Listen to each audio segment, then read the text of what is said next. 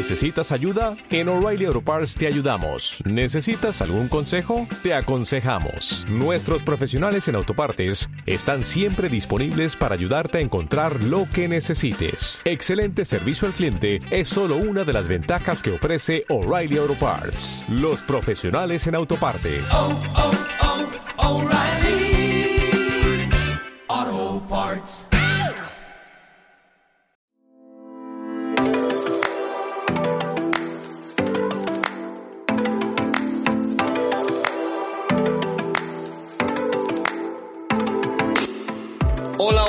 El Señor les bendiga a todos. Es un placer para nosotros una vez más estar con ustedes en esta tertulia o en esta versión de Tertulias Renuevo. Hoy por un tema muy especial, muy interesante también. Estoy seguro que a todos ustedes les va a encantar. Aparte que tenemos invitados de lujo esta noche, realmente vamos a tener un tiempo muy, pero muy edificante. Como siempre quiero dar la bienvenida pues a todos los que nos están viendo dentro y fuera del país. El Señor les bendiga. Muy bienvenidos a quienes seguramente van a ir conectándose a medida que la transmisión transcurre. Bienvenidos todos los que nos ven por YouTube, quienes abrieron el link a través de Facebook. También bienvenidos a esta tertulia, a esta nueva versión de Tertulias Renuevo. También quiero dar la bienvenida a todos los hermanos que nos van a escuchar a futuro en un par de semanas eh, a través de plataformas de audio como lo son iTunes, Spotify, entre otras. Estoy seguro que también va a ser edificante para usted escuchar la información que en esta noche se va a entregar, ya que es información eh, muy, muy aprovechable realmente. El tema de esta noche es muy interesante, les eh, quiero ser sincero, desde hace algún tiempo tenía el interés, la intención de tocar este tipo de temas con personas bien datadas al respecto, que pudieran darnos, eh, lo repito, una buena información del tema que en esta noche vamos a tratar. De hecho, desde ya se los menciono, hemos titulado esta tertulia Movimientos pseudopolíticos peligrosos. Dijimos pseudopolíticos porque no creemos que todos sean políticos, creo que tienen eh, lamentablemente mucho de falso realmente. Así que bueno, esté pendiente de lo que va a ocurrir, desde ya quiero invitarles a que se conecten, a que nos escriban desde donde nos están saludando y bueno, estoy seguro que tendremos un tiempo maravilloso en esta oportunidad. Bien, eh, quisiera antes de empezar ya con el tema propiamente hablando, contarles que tenemos, lo repito, unos invitados muy especiales esta noche. Algunos de ustedes ya los distinguen en este medio, otros no, otro especialmente no, pero en un momento quiero presentárselos eh, inmediatamente. Primero empecemos por los de la casa y por las mujeres, obviamente. En esta noche está acompañándonos nuestra hermana Johanna Avendaño, quien es eh, administradora de la iglesia local eh, aquí de Tunjuelito del Renuevo, pero también es administradora de toda la comunidad cristiana del Renuevo con las diferentes iglesias que por la gracia de Dios tenemos. Ella, como ustedes ya lo saben, es de profesión administradora de empresas, se ha convertido, ha llegado a los pies del Señor en el año 2011 y, lo repito, se desempeña como administradora en nuestra iglesia. Y es una persona muy preocupada por documentarse del acontecer mundial y de los pensamientos políticos de nuestro país. Es eh, muy conocida y entre nosotros. Johanita, Dios te bendiga. Bienvenida a esta tertulia. También por aquí está el pastor John Narváez, eh, ya en la casa. Pastor muy querido por nosotros. Él tiene una hoja de vida eh, muy elocuente, muy elocuente. Les cuento rápidamente para quienes de pronto no distinguen al pastor John Narváez, nació en un hogar con madre cristiana, de, si no estoy mal, de ascendencia huilense, su merced, dice usted. muy bien, muy bien, pastor. Bienvenido. Eh, desde su niñez fue criado en la iglesia, aprendiendo e interesándose mucho en el estudio de las Sagradas Escrituras. Se graduó de la Universidad Distrital de Bogotá como ingeniero electrónico y ejerció su carrera por un breve tiempo hasta que el Señor lo llevó a renunciar y dedicarse por completo a su servicio. Ha estudiado en el Seminario Bíblico Elim, eh, de, la, de, la denominación a la que pertenecía en su momento. También estudió con AFLER, un seminario hace unos años, los que tenemos más añitos en esto lo conocimos muy bueno, ¿verdad? Eh, se vinculó como profesor del Seminario Bíblico Dobar en el año 2000 y estuvo dictando clases allí de casi todas las materias hasta que llegó a ser su director desde, desde, el año 2009 hasta el 2011. Tuve el privilegio de estar en clases con el pastor John, muy interesante. Es un excelente profesor, hay que decirlo. Eh, tiene un título como licenciado en Teología y Ciencias Religiosas del Seminario Betero del Tolima Ha sido eh, líder juvenil, predicador, conferencista en colegios, universidades y docente de doctrina en el Colegio Cristiano Acoimpre desde el año 2015. También desde el año 2000, eh, enviado por el Señor, inició la iglesia que actualmente pastorea en el sector noroccidental de Bogotá, la muy hermosa iglesia en manos de la gracia. Como les advertí, esta es una hoja de vida impresionante. Pastor, bienvenido, Pastor John. Qué gusto tenerlo entre nosotros. Y bueno, eh, una cara nueva en este medio, no quizás en nuestros medios, porque el pastor Sergio Zapata es una persona que ya distinguimos un nombre del Señor, pero sí nuevo en nuestra tertulia, eh, es la primera vez que tenemos el gusto de tenerlo con nosotros. Está desde la ciudad de Panamá, obviamente en Panamá. Es un hombre de Dios. Permítanme contarles brevemente algo sobre algunos, algunos elementos sobre la vida del pastor Sergio Zapata, convertido hace 24 años por la gracia de Dios. A, a los cuatro años de haberse convertido, fue nombrado como pastor de la iglesia donde se convirtió, donde nació, que en aquel entonces era la iglesia La Luz del Mundo Trinitaria, aquí en Colombia. Eh, luego de estar un año en esta iglesia, salió como pastor misionero eh, para fundar la obra en la urbanización El Edén, donde hay una hermosa iglesia hoy en día. De hecho, saludamos a todos los hermanos que quizás nos estén viendo desde El Edén allá en Barranquilla. Bienvenidos a esta transmisión, una iglesia que fundó el pastor Sergio junto con su familia, con su esposa, y actualmente sirve como pastor misionero en la ciudad de Panamá, con algunos cursos, de hecho, con varios cursos eh, dentro de la comunidad cristiana del Renuevo y también en la iglesia en donde eh, se convirtió, la iglesia Luz del Mundo. Esto es muy poco acerca de la vida del pastor Sergio, pero para resumir, Pastor Sergio, qué gusto tenerlo por acá. Bienvenido a esta, a esta tertulia. Y bueno, en un momento quiero mostrarles unas imágenes. Aquí también está el hermano Richie detrás de cámaras, como siempre, Dios lo bendiga, nuestro ingeniero. Eh, adentrándonos ya al tema, como les dije al principio, hoy queremos hablar de movimientos pseudopolíticos peligrosos. Y para empezar, quisiera eh, pedirles que presten atención a unas imágenes que les queremos mostrar y a un breve video eh, y después de eso eh, que nos den alguna reacción de que les merezca estas imágenes. Ya tenemos una primera imagen, no sé si ustedes la ven bien, se ve un poco pequeña, pero es una imagen que muestra a algunas mujeres del movimiento feminista, caracterizado por estas pañoletas verdes que están jugando con una pijama con una piñata, perdón. Y la piñata tiene forma de feto. Es una piña, piñata con forma de feto. Y le están dando, están golpeando la piñata en forma de feto. No sé si podemos ver la siguiente, hermano Richie. Bueno, aquí tenemos eh, la, la, forma, perdón, la imagen un poquito escueta, la forma en que popularmente muchos movimientos feministas hacen sus marchas, sus reclamos, desnudando su torso eh, tapándose el rostro, pero desnudando su, su torso a la luz de todas las personas que las pueden ver.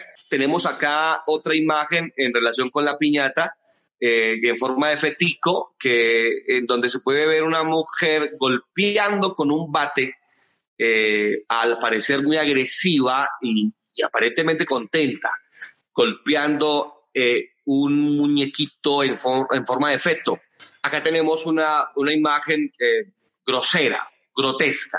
Disculpen, ni siquiera quisiera uh, describirla, pero son niños eh, tomando lo que al parecer puede hacer el miembro, eh, un miembro de un hombre, obviamente exageradamente expuesto con un disfraz y eh, tratando de, eh, no sé, de, de, que parezca normal ese tipo de, de escenas tan burdas creo que estas son las imágenes que en este momento podemos compartir con ustedes, entre otras muchas. Hay muchas imágenes que tienen que ver con el eslogan de movimientos feministas, del LGTBI, algunos movimientos socialistas, comunistas y demás, eh, que son un poquito grotescos, ¿no? Algunas manifestaciones realmente groseras eh, que se han trasladado a colegios, universidades, en todo ámbito. Quisiera empezar diciendo, o mejor preguntando, qué opinión les merecen estas tan breves imágenes que hemos empezado a mostrar. ¿Qué tal si empezamos por las damas? Johanita, Dios te bendiga, bienvenida.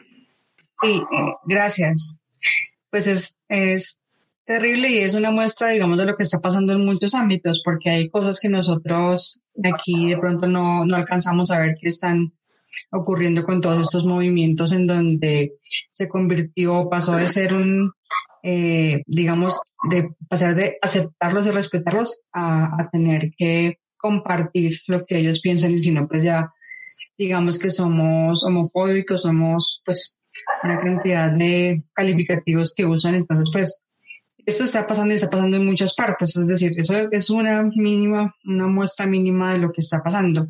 En estos días vi en, en, Facebook un, un eh, video de unos niños que les pusieron a ver a cuatro personas desnudas, sí, de diferentes edades, una señora de edad, incluyendo un eh, transgénero, para que supuestamente pues los niños puedan eh, cuando crezcan no sentirse mal con sus cuerpos o aceptar los cuerpos como son. En fin, ese era supuestamente el mensaje, entre comillas, pero pues obviamente totalmente reprochable porque eran niños pequeños viendo personas desnudas al frente.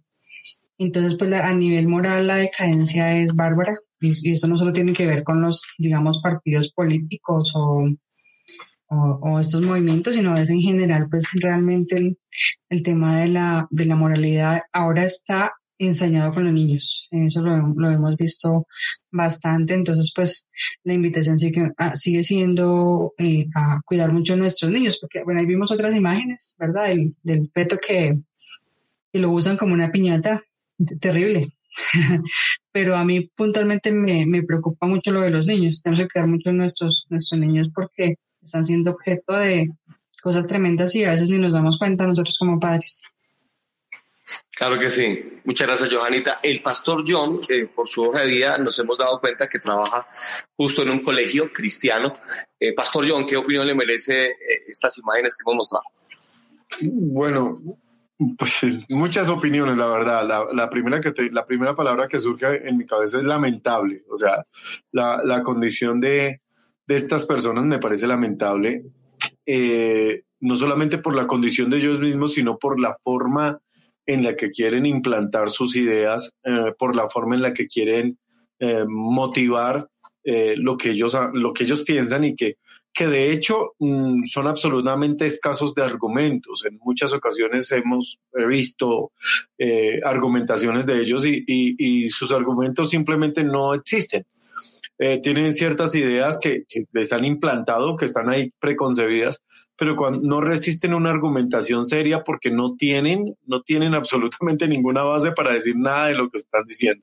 Es lamentable y es evidentemente que eh, preparado y, pensado para la destrucción de las generaciones, evidentemente sí, para destruir la mente y la calidad de, seres humanos que serán en el futuro todos estos niños. Eh, se está destruyendo y, y bueno, por ahora mi la palabra que tengo con respecto a, este tipo de movimientos es, es, lamentable. Claro, ya desde la perspectiva que tenemos como cristianos entendemos que estamos viviendo los últimos tiempos y el fin de, de, nuestra era y toda la vaina, y entendemos que eso implica, implica este, este aumento de la maldad, ¿no? Eh, pero por lo menos con respecto a esos grupos tendría que decir eso. Lamentable definitivamente. Gracias, Domita. Muchas gracias, pastor. Es usted muy amable. Pastor Sergio, Dios le bendiga. Desde Panamá, cuéntenos su impresión.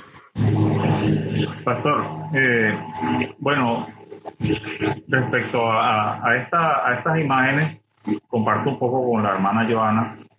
Eh, no, no las vemos muy cerca. Son imágenes de muchos países, pero en realidad no, no las estamos viendo en ese grado, por lo menos no aquí en Panamá. Sí hay manifestaciones, pero lo que, de lo que alcanzamos a, percibir un poco es que, eh, bueno, hay, hay un grupo que es llamado el grupo del 1%. Ese grupo es el 1% de habitantes sobre la Tierra que tienen mayores riquezas que el resto del 99% juntos. O sea, el 1% tiene más dinero que juntando el dinero del 99% restante de la población mundial. Y, y, en realidad lo que, lo que alcanzo a percibir es que sí hay, hay una perversión a nivel mundial, pero eh, el, el esfuerzo que se está haciendo por promoverlo en los países viene más del 1% que de las personas que en sí quieren corromperse, porque el que quiere corromperse de pronto eh, busca la forma de hacerlo a título personal. Pero, pero hay un interés de estas personas, eh, sí tienen que ver mucho con la política, tienen que ver mucho con la economía, eh, inclusive eh, la, hegemonía del dólar quieren que termine y quieren que, sea la, China, el yen, el que, el, que, el que lidere la economía mundial. Entonces hay una serie de movimientos dentro de los que se incluyen este tipo de, de, conductas que están promoviendo para llevar a esa caída, para, para promover ya eh, lo que lo que llaman lo que lo que le llaman un nuevo orden mundial. Aquí en Panamá el presidente Laurentino Cortizo hace unos días dio una alocución donde mencionó que Panamá estaba ya dentro de los países que estaban incluidos para un nuevo orden multilateral, lo llamó él. Pero sabemos que es un juego de palabras donde se está, eh, se está venciendo la sensibilidad de muchas personas para, para, para un lenguaje que ya eh, va cambiando, pero es obvio que va cambiando porque quieren llevar a, las poblaciones ya a, a, una nueva realidad. Por eso lo hace. Ya lo llamó nuevo orden multilateral. Sí, pastor, muchas gracias. De hecho, eh, gracias por decir eso, porque usted acaba de introducir el tema que quería citar. Yo veo que de alguna forma todos estos movimientos eh, pro aborto, el movimiento nuevo feminista, que hay que decir y hacer la aclaración, que no es el mismo movimiento feminista de hace 30, 40 o 50 años que buscaban que la mujer participara en las urnas, en el voto popular, igualdad de derechos de ellas ante ciertos trabajos que no tenían, igualdad ante la educación, etcétera, que no es el feminismo de hoy que busca uh, otro tipo de objetivos diferentes al feminismo de hace unos años. Algunas marchas, algunas movilizaciones, hay que decirlo, perdónenme que diga con nombre propio algunas organizaciones como FECODE, eh, que aparentemente no están tan eh, desunidas una de la otra. Pareciera, a mi juicio, eh, y quisiera su opinión al respecto, que todas parecieran tener un, hilo, un hilo conductor. Eh, grupos eh, pro aborto, grupos feministas, grupos LGBTI, grupos al borde del socialismo el comunismo y que tienen representatividad política y lamentablemente debo decir que muchos de nuestros jóvenes, incluso cristianos, están detrás de estos partidos políticos sin mencionar ninguno, pero, pero es un secreto a gritos ya lo que estoy diciendo, y realmente es preocupante. No sé hasta dónde la libertad política que tiene cada miembro de nuestra iglesia está en contra de algunos principios morales que la escritura establece. No sé, eh, ¿creen ustedes que existe ese hilo conductor entre todos estos movimientos peligrosos y que son representados por algunos grupos políticos? Empecemos por eh, Johanita. Pues yo creo que como de las dos cosas también hay como, como el aprovechar la situación para crear, digamos, si, si, si FECODE convoca una marcha, eh, aprovechan y salen la, la comunidad LGTBI, salen los grupos feministas, salen las FARC, sale todos los que estén en contra del gobierno aprovechan y salen para hacer como bulto y, y aprovechar para pedir cosas que ni siquiera tienen nada que ver con las marchas de pronto. Pero también creo yo, y ahí estoy, concuerdo también con el pastor Sergio, que hay una mano atrás de todo eso. Eh, hay una, digamos, un poder económico muy grande detrás de todo eso que ha hecho, se ha encargado de infiltrar muchas organizaciones con con eh, personas de esta, digamos, de este pensamiento izquierdista, pero también inmoral, pero en fin. Eh, por, eso es que aquí en Colombia ya, digamos, el tema de las ONG que uno creería que son, yo lo, lo pensaba hasta que comencé a conocer esa información, las ONG eran organizaciones pues sin ánimo de lucro, con el propósito de ayudar, de, en fin, y realmente no. La mayoría de las ONG son eh, organizaciones promovidas y financiadas por millonarios como George Soros y otros que buscan básicamente es desestabilizar, eh, le cambian totalmente el, significado a los derechos humanos, ya dejan de ser derechos humanos, se convierten en otra cosa que ya perdió forma completamente y como que todo eso se mezcla y aprovechan son esos espacios. Yo, eh, digamos que sí, sí, sí es cierto que hay muchos jóvenes que están eh, medio perdidos. Pero también he visto de alguna manera con esperanza que no todo el mundo se ha prestado para esto, que han encontrado rechazo de mucha gente, que ya la gente está comenzando a conocer que, que, pues que todo eso es de alguna manera eh, peligroso, así como está el título de la tertulia esta noche, y están comenzando a rechazar todo eso y a no participar. El problema es que esas minorías tienen eh, voz, parece que tienen más voz que el otro 90% de nosotros que pensamos que somos, tenemos un pensamiento un poco más conservador, que por lo menos tenemos temor de Dios, así hace mucha gente que no sea cristiana, pero que tiene temor de Dios. Y, y parece que es nosotros el 90% no tenemos voz, pero el 10% o menos que pueda ser los que están causando todas estas cosas son los que se escuchan y son los que salen en el noticiero, son los que todo el mundo habla. Entonces sí es, es preocupante la situación. Bueno, no sé si ustedes opinan igual que yo, por favor corríjanme si así es. Yo realmente sí tengo ciertos temores eh, porque la historia del mundo y de Colombia nos ha demostrado que las los extremos son malos. Si pensamos, por ejemplo, hace años aquí en Colombia en la guerra de los partidos entre el liberal y el conservador, que es algo parecido a lo que podría estar pasando hoy en Estados Unidos entre el Partido Republicano y, su oposición, que es obviamente de corte de izquierda. Pero a mí yo veo con preocupancia eh, cierto adiestramiento, por ejemplo, que se podría hacer dentro de colegios y universidades.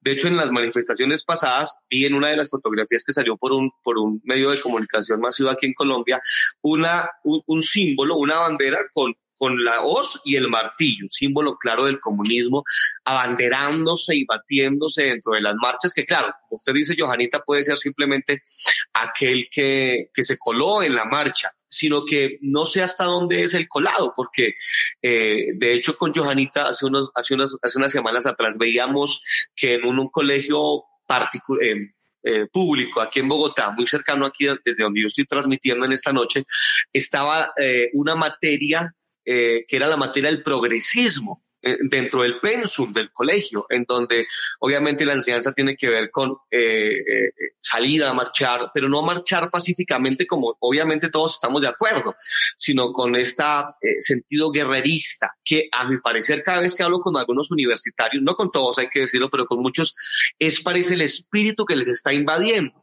Ya aprovechando que tengo aquí a Johncito, Pastor, eh, eh, ¿Cree que ese escenario que le presento en esta oportunidad es así de fatalista o, es una exageración?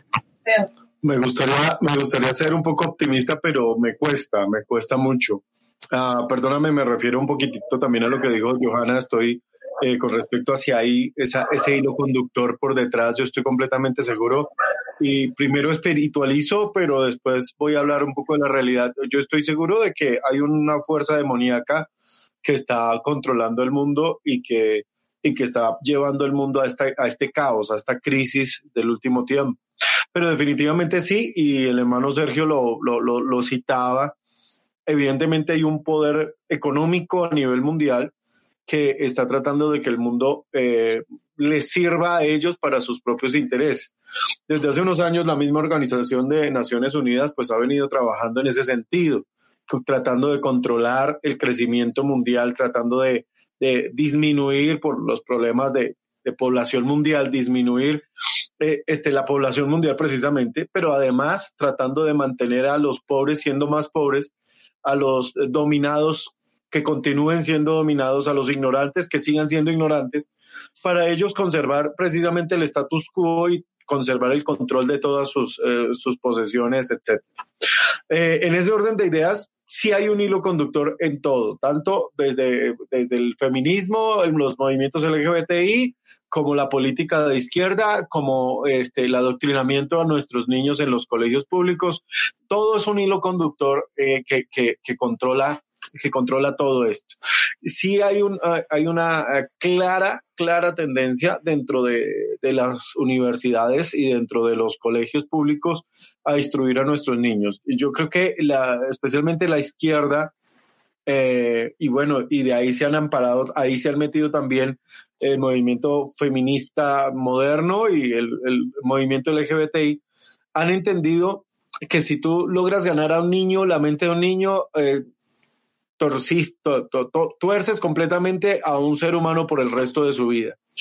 Eh, hace unos años, este tipo de conflictos, este tipo de luchas, este tipo de charlas estaban orientadas hacia las personas mayores de edad porque eran las que tenían capacidad de voto. Estoy hablando de hace unos años, hace 50 años. Hace 50 años este tipo de charlas y conferencias estaban dirigidas a los mayores de edad, mayores de 21 años en esa época, y, y porque, porque eran los que tenían capacidad de votar y eran los que podían salir a, a, protestar, entre comillas, podían salir y todo el asunto, los niños tenían que estar en casa.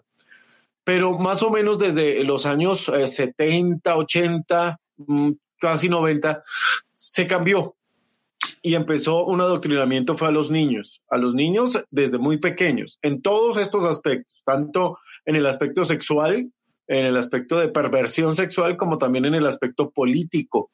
Y, se ha venido manejando especialmente desde el colegio público por obvias razones. El colegio privado, por ser un colegio privado, tiene una, una filosofía, tiene un manual de convivencia con, con unas eh, normas que protege. La mayoría de colegios privados, de hecho, surgieron mmm, de, de, de, la religión tradicional un poco conservadores, luego eh, otros no de la religión tradicional, pero sí también cristianos o, con pensamientos mucho más moderados. Pero los eh, colegios públicos han venido siendo un foco de, adoctrinamiento impresionante.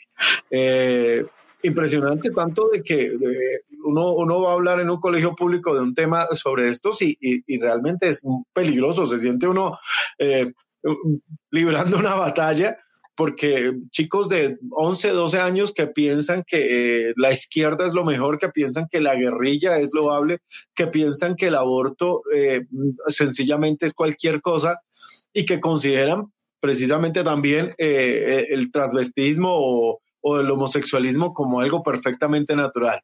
Y cuando uno ve todo esto, pues entonces uno se da cuenta que sí, hay una, hay una, una mano negra detrás de esto tratando de, de dañar a las generaciones y tratando de mantener el control del mundo, porque al fin y al cabo eso es, cuando hay personas que simplemente son borregos, porque son eso, se convierten en borregos controlados, pues no, no, nunca se van a despertar de ahí. Lo peor, lo peor de todo el asunto es que ellos se creen revolucionarios. es que eso es lo peor, que creen que están revolucionando el mundo y creen que están cambiando paradigmas cuando lo único que están siendo es siendo controlados. Eh, la, hermana Joana mencionaba precisamente uno de estos señores que, parece estar detrás de todo esto es, con, mucho poder económico, el señor Soros. Eh, bueno, tal vez es uno de los que se ha conocido, pero yo creo que son muchísimos, bueno, varios otros y que realmente sí, sí, estamos, estamos de, siendo afectados hay un poder que, que tal vez, y, quiero terminar mi mi parte de este pedacito con eso, que tal vez no se ha mencionado, y es el cuarto poder, que es el poder de los medios de comunicación. Los medios de comunicación se han encargado de mostrar lo blanco como si fuera negro y lo negro como si fuera blanco. Y se han encargado precisamente de, de usar todo ese poder económico que precisamente los medios de comunicación se sostienen por el poder económico y ellos a su vez sostienen el poder económico y político. Entonces es, es, es una, un, un, matrimonio de los medios de comunicación con el poder, un matrimonio malsano de perversión que, que hace y alimenta a toda esta generación, a toda esta gente de un material que, que definitivamente no es, no es bueno.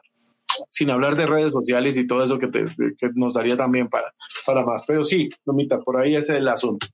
Pero se habla hoy día de que ya los medios de comunicación no son el cuarto poder, sino son el primer poder.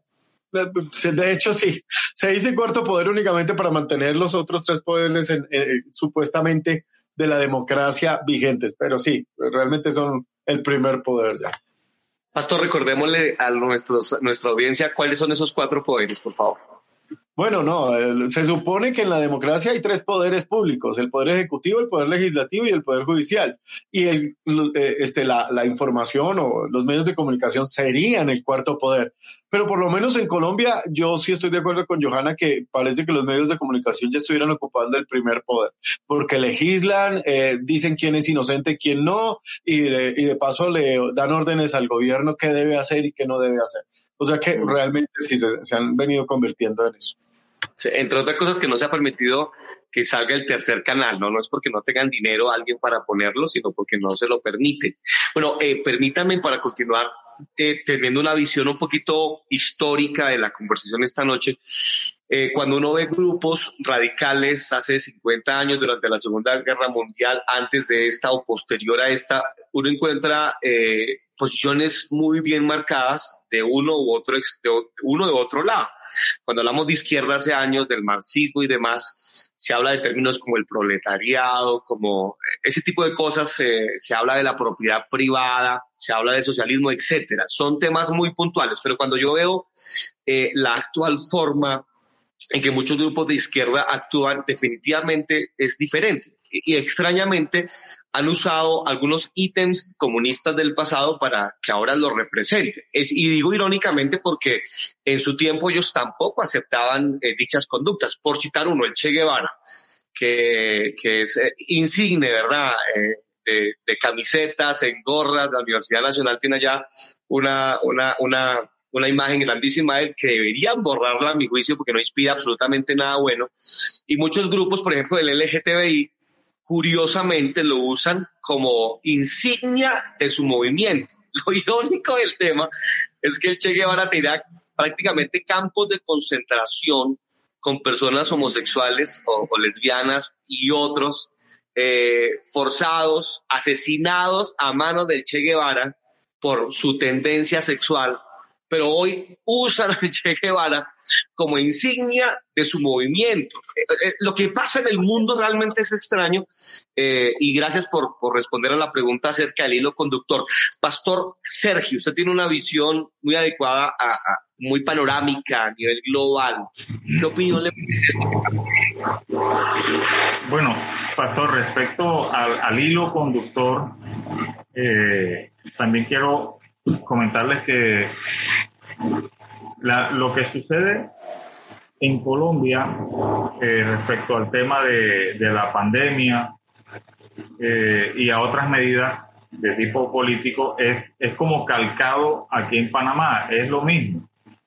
Eh, todas las, las, medidas que se están tomando parece que vienen de una, de una directiva internacional. Si nosotros miramos los medios de comunicación, verdaderamente que eh, todo lo que se mira en Colombia, yo les confieso que tengo tiempo de, no mirar un noticiero colombiano porque todo el día, todo el noticiero es COVID-19 y luego que termina la noticia van a los comerciales y son dos minutos de COVID-19. Sí, pastor, viajando a los Y los farándulas es COVID-19, todo es COVID-19, pero el COVID-19 no tiene una tasa de mortalidad tan alta como, como, como otras enfermedades que nunca fueron declaradas una pandemia. Es más, la, la pandemia se declara con un número mínimo de muertos o de personas contagiadas a nivel mundial que realmente las cifras actuales están lejísimos de llegar hasta allá sin embargo le cambiaron fue como que el significado a la, a la palabra para poder eh, decretar que esto era una pandemia. Lo que, lo que alcanzo a ver es que eh, hay, hay un adoctrinamiento, pero ese adoctrinamiento también es mucho hacia, hacia, la, hacia las clases o, o hacia los gobiernos de los países. En sí las comunidades, por eso le compartía al pastor John ahorita, los remedios pues, supongamos al caso de, del COVID-19, los remedios más eficaces son los caseros. Lamentablemente la gente no se ha dado cuenta que esta es una enfermedad como rara, porque la gente que se muere es la gente que va al hospital. La gente que se muere es la gente que entuban para salvarla, es la gente que se muere. Inexplicablemente una persona que muere de dos puñaladas en Bogotá resulta que murió fue por COVID-19. O sea, es un adoctrinamiento pero hacia los gobiernos y, este señor Soros, él escuché que él eh, había confesado como que su sueño, eh, un mundo donde no hubiesen fronteras. Por eso el ataque va hacia la, hacia la democracia, hacia los gobiernos. Por eso vienen eh, casos como, como el de la como el de la cuarentena esta tan larga, inclusive después que están anunciando que viene otra cuarentena después de esta y, prácticamente piensan hacerla mucho más fuerte, mucho más prolongada.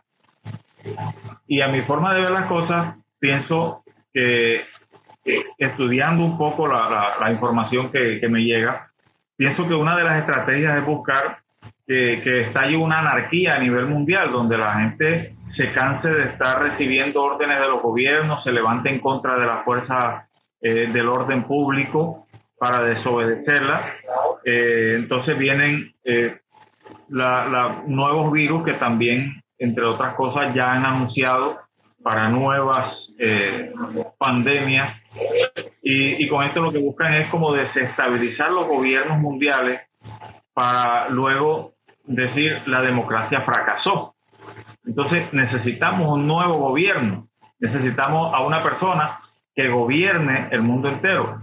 Y hay otros factores que están convergiendo en este momento, que son tecnológicos, por ejemplo, la computación cuántica, eh, la computación cuántica, la tecnología 5G, son herramientas que a, la manera como las veo, eh, vienen a ser herramientas para uso exclusivo, pienso, del anticristo. ¿Por qué? Porque la computación cuántica eh, está, proyectada, está buscada para, buscar lo que no se ha podido encontrar. Las, eh, por ejemplo, para, para desencriptar los mensajes, para vulnerar las seguridades de los países. Estados Unidos, eh, la guerra que tiene con China inició con la tecnología 5G. ¿Por qué? Porque la tecnología 5G tiene una, una, de, una de, las, de, de las características que tiene es que convierte casi cualquier cosa en un computador, en un procesador, para extraer eh, información. Entonces, por ende, el, servicio de, de, teléfonos de, de, la Casa Blanca, por ejemplo, eh, terminaría entregando información a la China por medio de la, de la tecnología 5G. Por eso ellos están en guerra eh, por ese tema. Por eso vetaron a Huawei, porque Huawei está acusada de ser, eh, eh, de ser parte del PSC, el, Partido Comunista Chino. Y, y lo otro es la, la, tecnología, la, la, tecnología, perdón, la computación cuántica, los procesadores, los microprocesadores para hacerlos más pequeños, parece que en la computación normal actual ya han llegado al límite donde no pueden reducirlos más de tamaño. Entonces, están buscando la tecnología de la computación cuántica para poder continuar con el proceso de reducirlos de tamaño, pero esta computación cuántica trabaja diferente. Eh, la, manera como entrega las respuestas a, lo que se le, a, lo, que se le pide es diferente, pero la computación cuántica es, aunque no es tan precisa, ofrece muchas más posibilidades eh, para resolver un, problema, digamos, matemático. La computación actual ofrece una respuesta directa. Por decir algo, 9 por 9 es 81, pero la computación cuántica eh, da sugerencias. Si le preguntamos a la computación cuántica cuánto es 9 por 9, entonces ella muestra muchas probabilidades y de todas esas probabilidades escoge las 10 que considera de pronto las más viables y entrega esa información. Y esa información pasa a la computación normal actual y ella escoge la más adecuada. Eso le daría al, al hombre, al ser humano, un poder enorme sobre, sobre las masas, porque puede eh, eh, utilizar, por ejemplo, la, la eh, digamos, la, la, la, ingeniería del pensamiento, porque las personas actualmente, las comunidades están muy estresadas actualmente. Eh, abren las redes y resulta de que viene un asteroide para el 2 o 3 de noviembre. El 2 o 3 de noviembre, el 3 de noviembre son las elecciones en los Estados Unidos.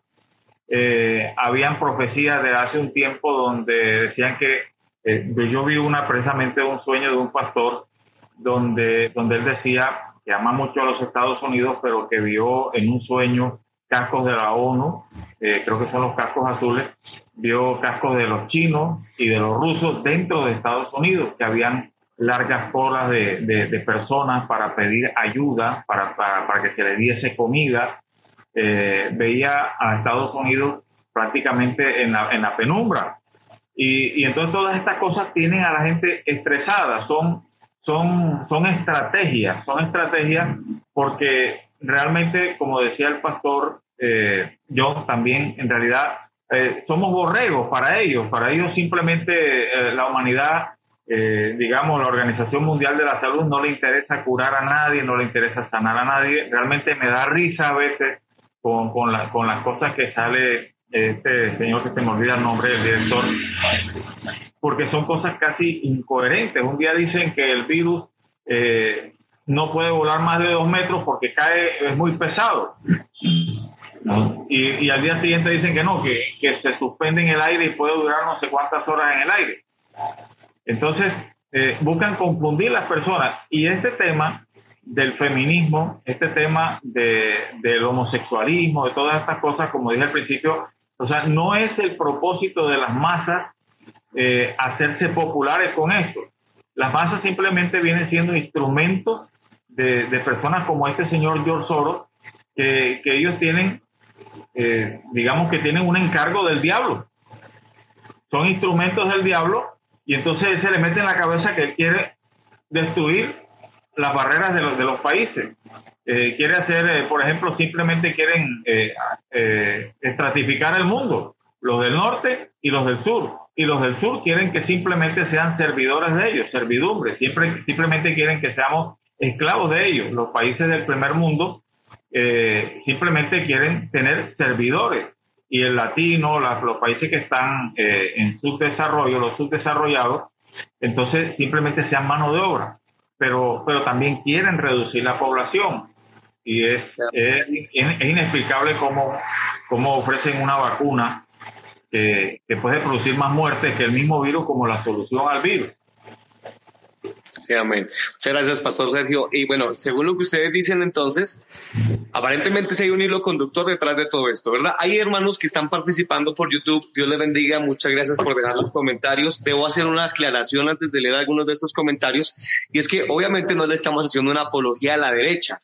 Todo extremo es malo y hay sistemas totalitarios tanto a un lado como al otro y los dos son totalmente inadecuados. Recordemos que Adolfo Hitler no era de izquierda, era de derecha y fue el que generó la Segunda Guerra Mundial. Perdón, lo que estamos hablando es que actualmente en nuestro país, en Colombia y en, y en, nuestra comunidad cercana de otros países, hay ciertos rasgos que son preocupantes. Hace unos días vi la noticia de que, por ejemplo, de Argentina, un país que está claramente sesgado a la izquierda, algunas personas ya están tratando de emigrar porque huelen eh, eh, una, eh, no sé, invasión de la izquierda en este país y todas las personas que tienen inversiones fuertes en Argentina están eh, pensando seriamente en la posibilidad de no estar más allá.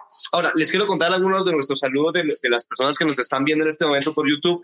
Janly Caicedo, Janly, Janly, Dios te bendiga, bienvenido a este lugar, a esta transmisión. Eh, esta persona dice, buena noche, no estoy del todo de acuerdo con que la izquierda sea la que esté causando este detrimento en la sociedad.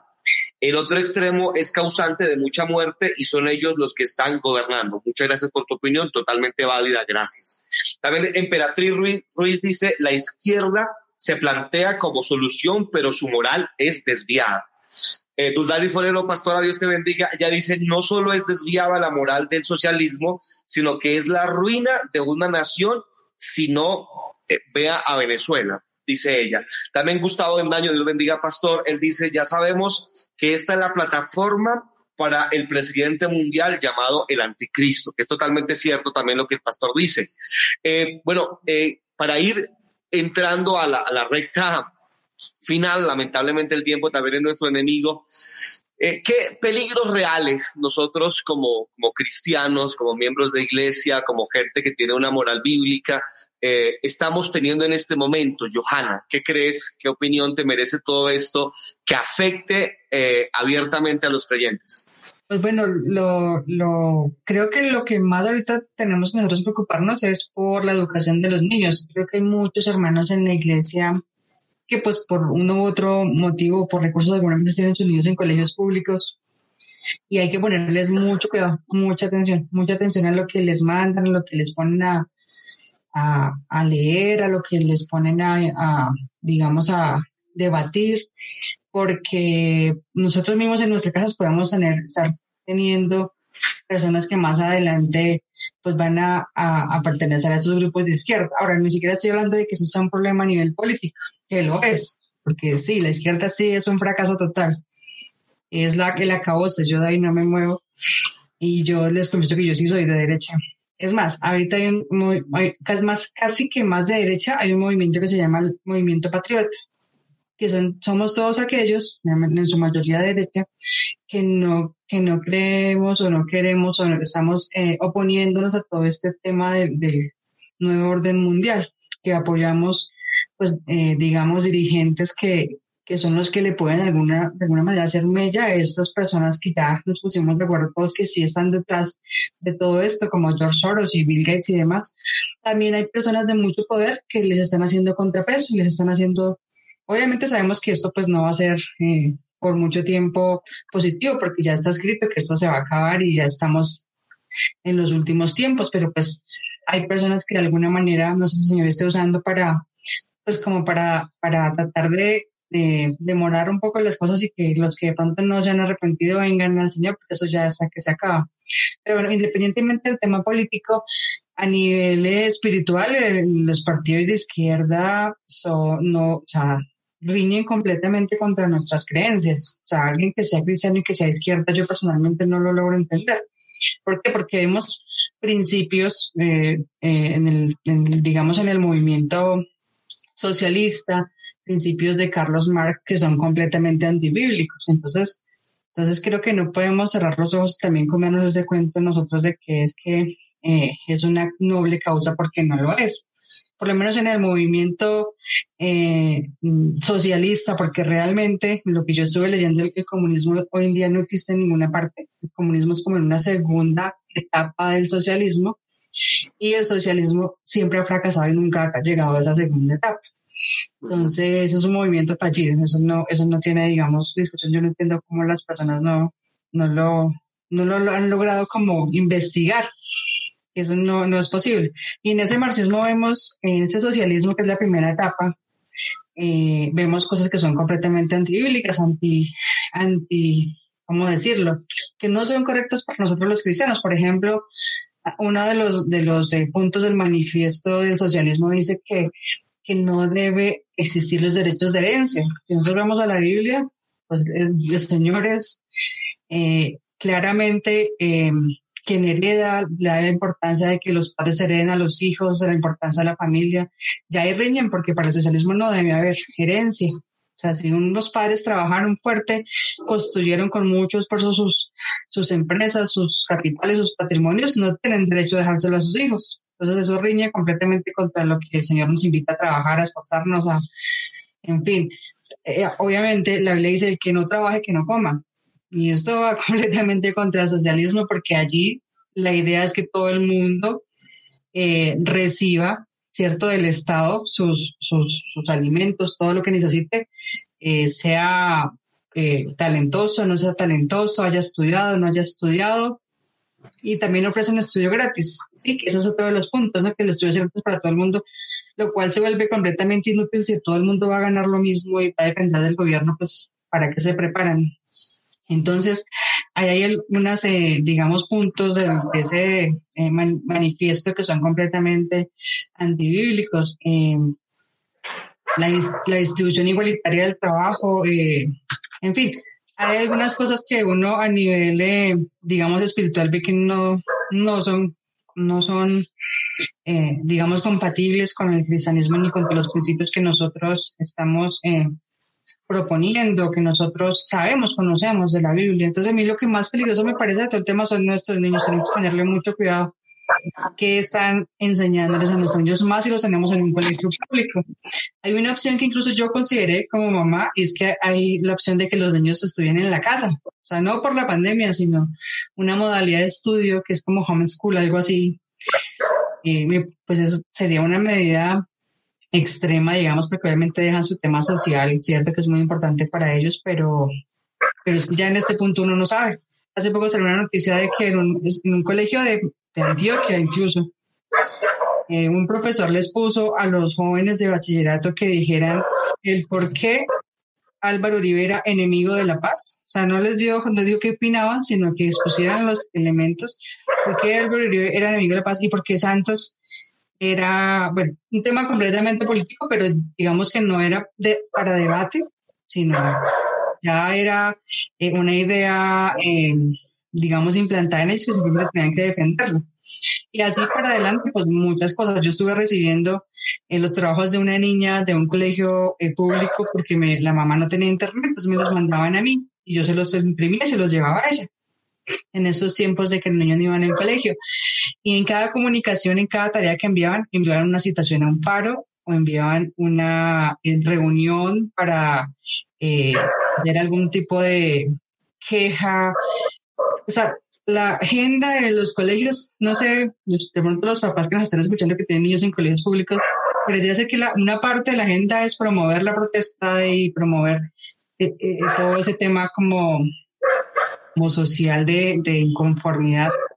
Y otro tema sí es el de la educación. Ahora, en la educación yo no me imagino que les enseñarán en sociales. que les enseñarán en, obviamente en religión, pues yo creo que eso ni, existirá ya. Entonces es preocupante. Mi punto más preocupante es la educación de los, de los niños en este momento, en, en ese sentido.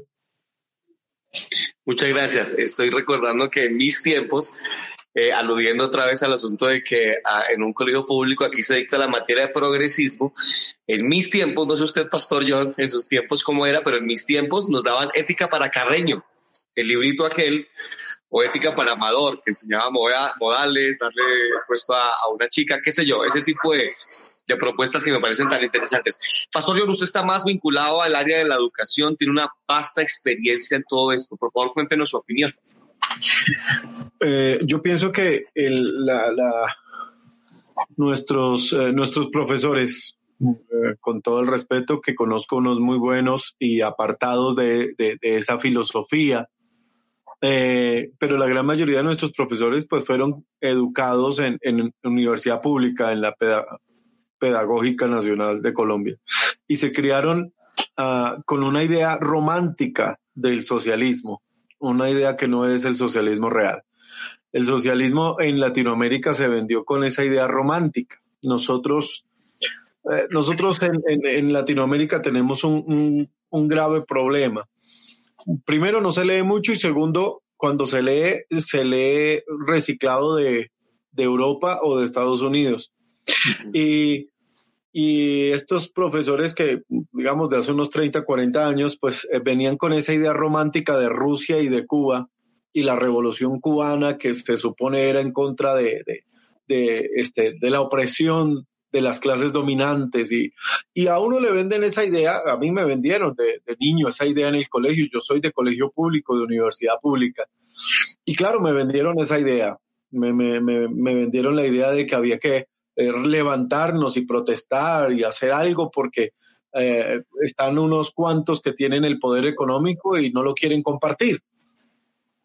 Claro, eso uh, hay, un, hay, una, hay una frase que dice que si a los 20 años no eres socialista, no tienes corazón. Y si a los 40 años no eres capitalista, no tienes cerebro. Eh, es, de Winston Churchill. Oh, bueno. De, de hecho, es, es, es, es, tan real.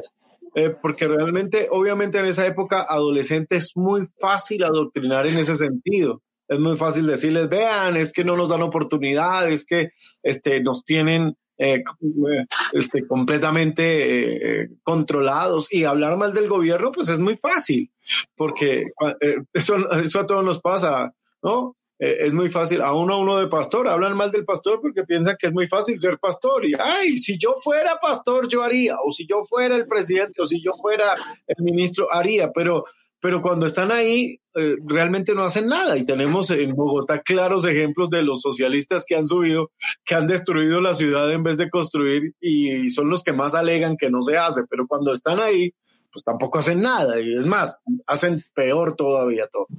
Entonces, eh, el gran problema me parece es eso, se ha romantizado el, el socialismo en Latinoamérica y desgraciadamente, y hay que decirlo, el otro extremo no ayudó mucho, no ayudó mucho con la corrupción, no ayudó mucho precisamente con, con el hecho de que eh, los grupos de derecha pues se han convertido en, en grupos demasiado corruptos y, y se han han acabado con, con eh, los recursos nacionales. Entonces, pues se creó un, una situación difícil eh, los, los grupos de derecha con la corrupción y los grupos de izquierda romantizando el, el socialismo que no sirve, que ya sabemos que no funciona, pero romantizándolo. pastor, lo interrumpo ahí. Eso que usted dice es muy cierto. De hecho, esa fue la antesala para el comunismo o el socialismo de Venezuela, una dictadura eh, muy corrupta, o en la de Cuba que inspiró el golpe, ese, ese golpe que le dio Fidel Castro, y, y la antesala fue una derecha corrupta. Eso, eso que usted dice, solamente quiero acentuar. Es cierto, es, cierto. Y entonces eh, entra esta situación y entra esa, esa, ese socialismo tan fluido, con, con, con, con porque la mayoría de, de, líderes socialistas hablan muy bonito, o sea, tienen una capacidad de hablar y de engañar con lo que dicen y de envolver con sus palabras que pintan un cuadro eh, que a cualquiera le parecería bastante atractivo. Y evidentemente para los niños, como dice eh, Johanna, pero yo pienso que mucho, mucho, mucho también con los adolescentes que empiezan a despertar a esa realidad del mundo y a esa realidad de la política y de todo esto, son fácilmente convencidos por ese discurso socialista, mostrando hechos, obviamente, de corrupción de la derecha, sí, no de la derecha en general, pero pues digamos que de, la fuerza dominante, y entonces, eh, obviamente, romantizan. Me preocupa que los jóvenes cristianos han caído en eso, y ahí es donde está la gran preocupación. Y me parece que el objetivo de todo lo que estamos hablando, pues es hablarle a los jóvenes también y a los cristianos, que eh, nosotros tenemos que tener un poquito más de, eh, de inteligencia, si me permiten. Joana lo decía un poco, nuestra fuente de verdad no es el discurso de un político, nuestra fuente de verdad no es este, una noticia de un noticiero, nuestra fuente de verdad no es este, eh, ni siquiera las estadísticas, nuestra fuente de verdad es la palabra. Y si nosotros como cristianos nos sometemos a lo que la palabra dice, evidentemente el socialismo no cabe. Vean, el único comunismo que funcionó y funcionó un poco fue la iglesia primitiva.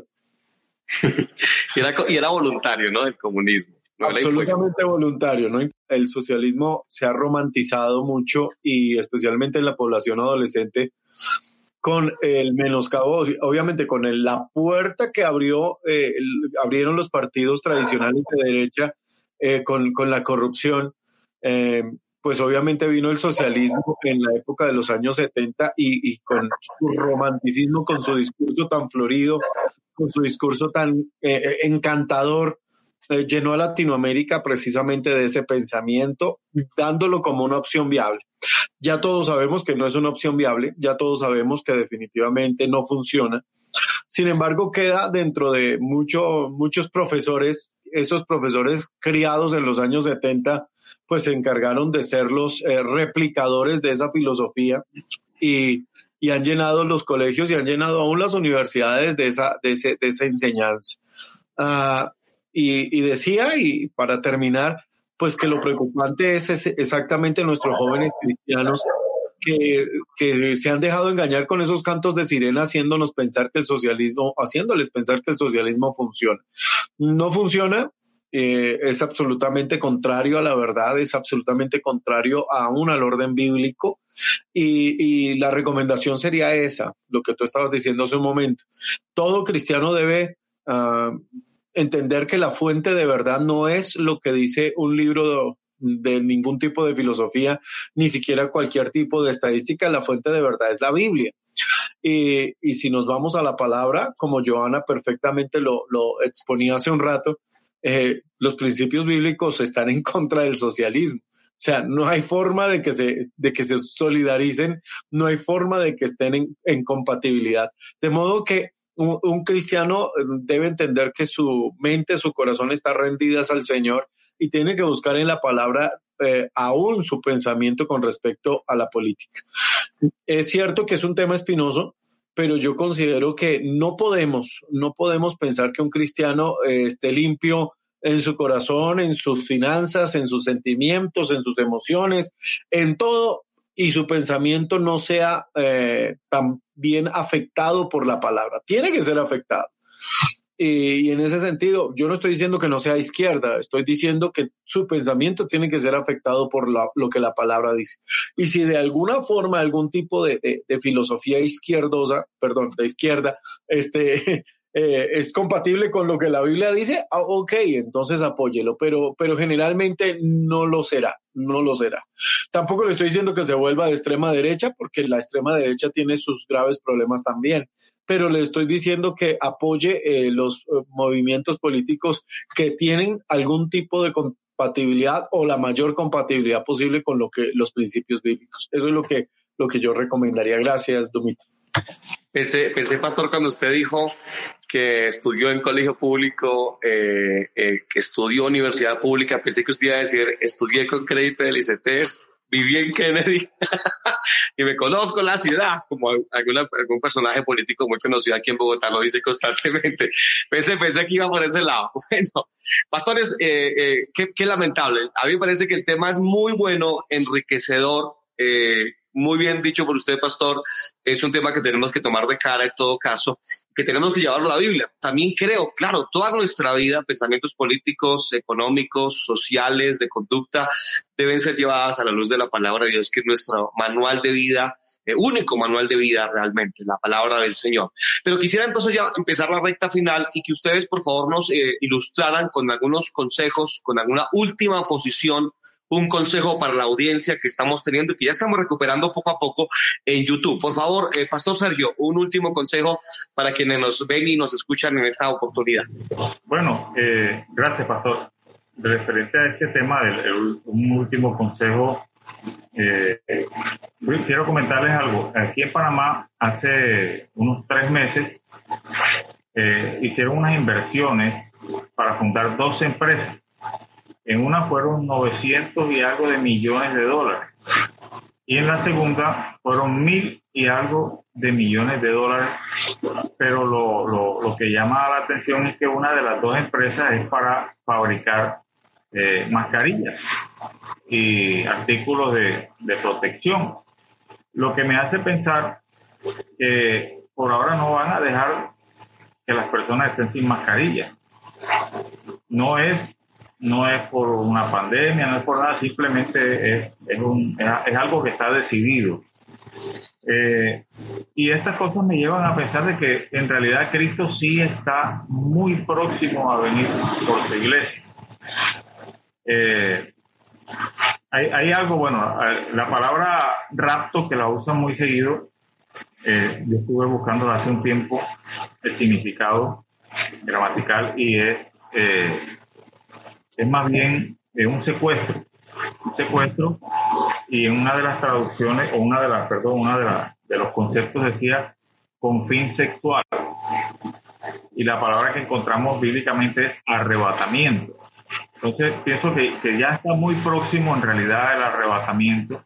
La ONU tiene un, un plan, agenda, se llama Agenda 2030 y y precisamente están en contra de todas las personas que o, están haciéndole guerra a todas las personas que estén en contra de esa agenda.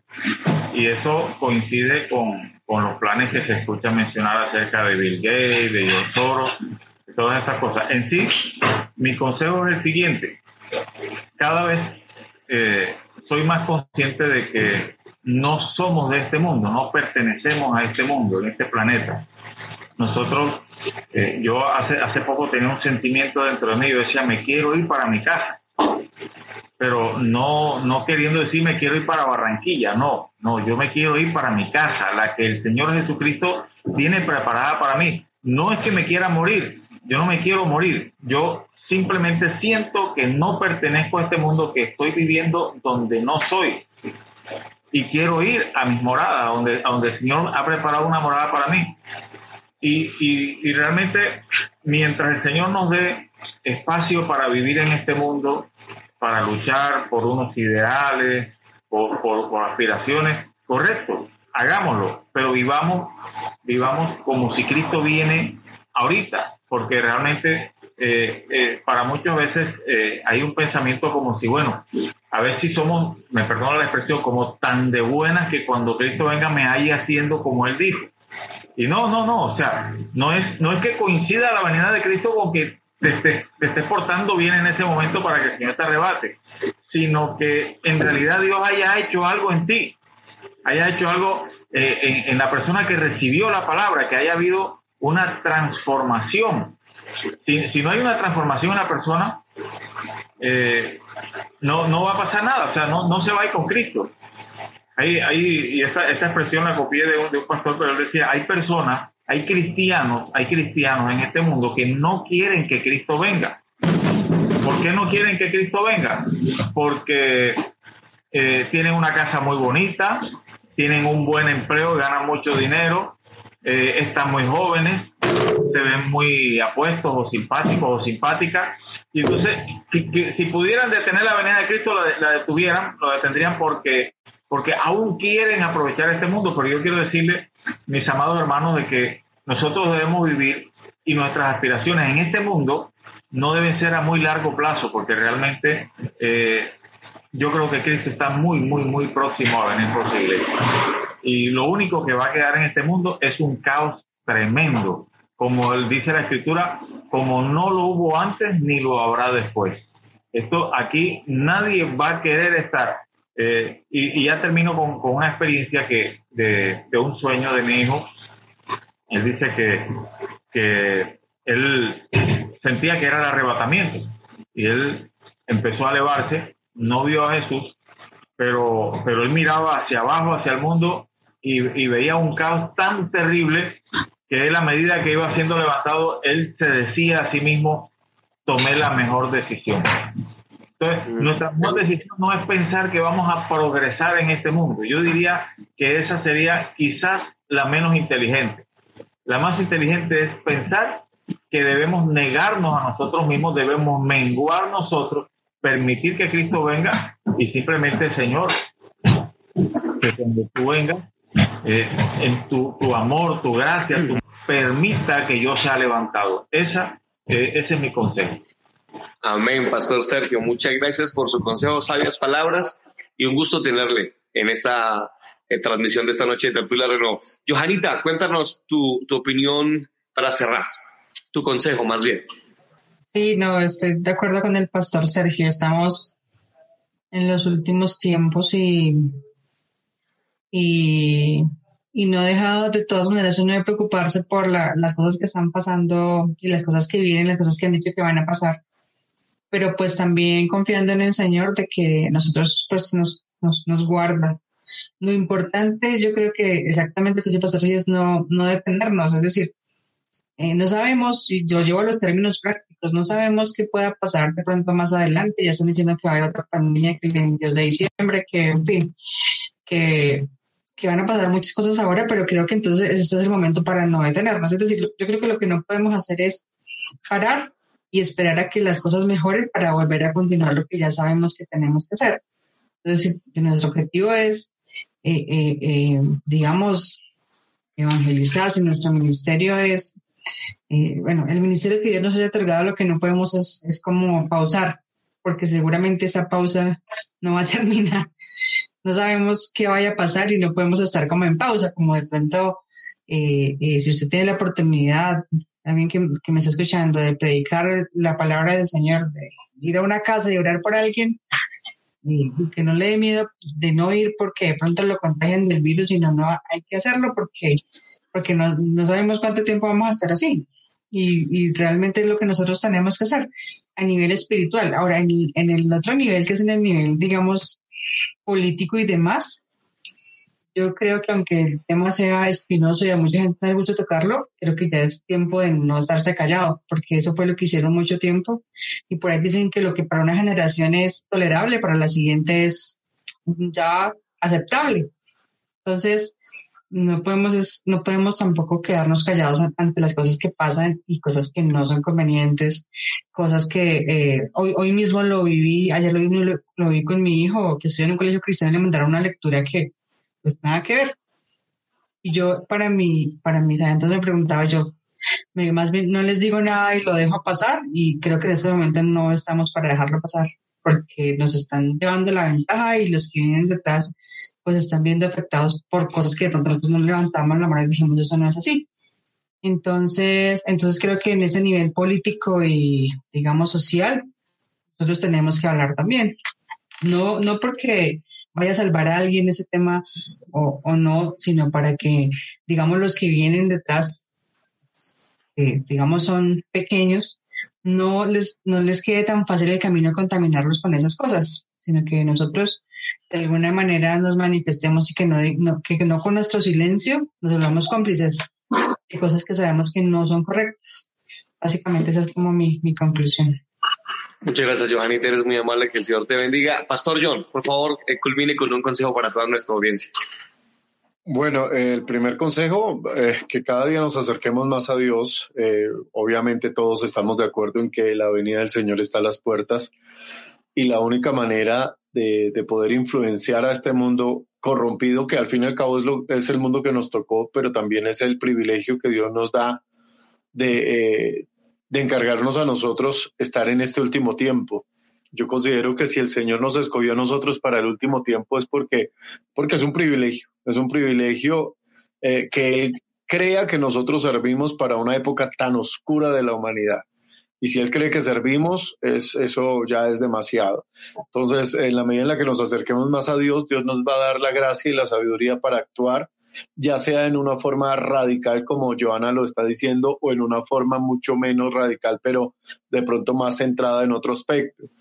Eh, y, y, estoy de acuerdo con, con, con, Johanna en lo que decía y tienes toda la razón, hay que marcar una posición, pero hay momentos de no hacerlo, hay momentos también en los de, en los de que no meterse en un conflicto político sería lo mejor y más bien predicar de Cristo, porque igual los socialistas también tienen alma y también hay que hablarles de Cristo y también hay que amarlos. Entonces, y también hay que tratar de salvar alguno de esos cabezones. Este, entonces, eh, y, a veces, a veces eh, la contienda política desde, desde nuestra posición como cristianos, en vez de atraer, lo que hace es separar. Cuando a Jesús le preguntaron, eh, ¿le damos el tributo al César o no se lo damos? Jesús cortó por el lado sano. Pues denle al César lo que es del César y a Dios lo que es de Dios. Él nunca se metió en un conflicto político. No estoy diciendo que no nos metamos. Si hay alguno que tiene esa capacidad, hágalo. Eh, pero, pero eh, el punto es ese, que siempre, no importa lo que hagamos, ya seamos activistas políticos, ya pertenezcamos a un partido político, ya eh, lo que hagamos, el, el consejo del apóstol Pablo sigue siendo el mismo. Todo lo que hagas, hazlo como para el Señor. De modo que donde sea que tú estés, que estés brillando porque el tiempo se está acabando y necesitamos brillar como Cristo brillaría. ¿Cómo sería la posición de Cristo? ¿Cuál sería la posición de Cristo? En algún momento Cristo también le dijo a Herodes, vaya díganle a esa zorra que tal cosa. Y, alguien lo puede interpretar como una rebelión política, pero también en otro momento eh, mantuvo su posición de amor en todo, en, aún, aún eh, hacia aquellos políticos y religiosos tremendos. Entonces, Pidámosle al Señor que nos guíe. Acerquémonos a Dios y vamos a brillar con, con el amor de Cristo en todo momento. Eso es lo que tendría que decir. Gracias. Amén, pastor. Muchas gracias a todos ustedes que han estado prestando su atención, a los que volvieron a buscar la señal para conectarse. Señor les bendiga. Tenemos aquí comentarios de la hermana Patricia Cristancho, el hermano Jean Carlos Vargas, la hermana Rebeca Aguilera, la hermana Marta Benavides, la hermana eh, bueno, de ellos, eh, con repetidos comentarios. Dios les bendiga. Muchas gracias por buscar nuevamente esta señal y conectarse. Eh, bueno, de mi parte les digo que abiertamente que no debemos apoyar ningún movimiento activista que esté en contra de los valores bíblicos. No apoyo nunca a un político que sea pro aborto, pro LGBTI. No apoyo un político que esté en contra de la propiedad privada. No apoye un político que eh, anime a la gente a estar lejos de Dios. Apoyo un político que eh, por lo menos tenga o menos principios que usted y yo también tenemos y nos identificamos. Pero claro está, lo más importante es que usted y yo vivamos para él, porque como decía el pastor Sergio hace un rato, somos extranjeros, peregrinos, apenas estamos de paso, este no es nuestro hogar, pronto veremos nuestro hogar eh, y sonará la trompeta, ya no estaremos acá sino que estaremos gozando con el Señor. A todos ustedes, Dios los bendiga. Pastor Sergio, un placer tenerle aquí. Eh, Johanita, Dios te bendiga. Un placer tenerle aquí. Pastor John, un placer tenerlo también acá. Hoy ha sido un poco largo, pero ha sido muy interesante lo que hemos hablado. Les esperamos a todos ustedes el próximo viernes con una nueva tertulia y un nuevo tema que seguramente también será interesante. Gracias por su fidelidad. Señor les bendiga a todos. Que pasen una muy, pero muy bendecida noche. Chao, chao. Dios los bendiga.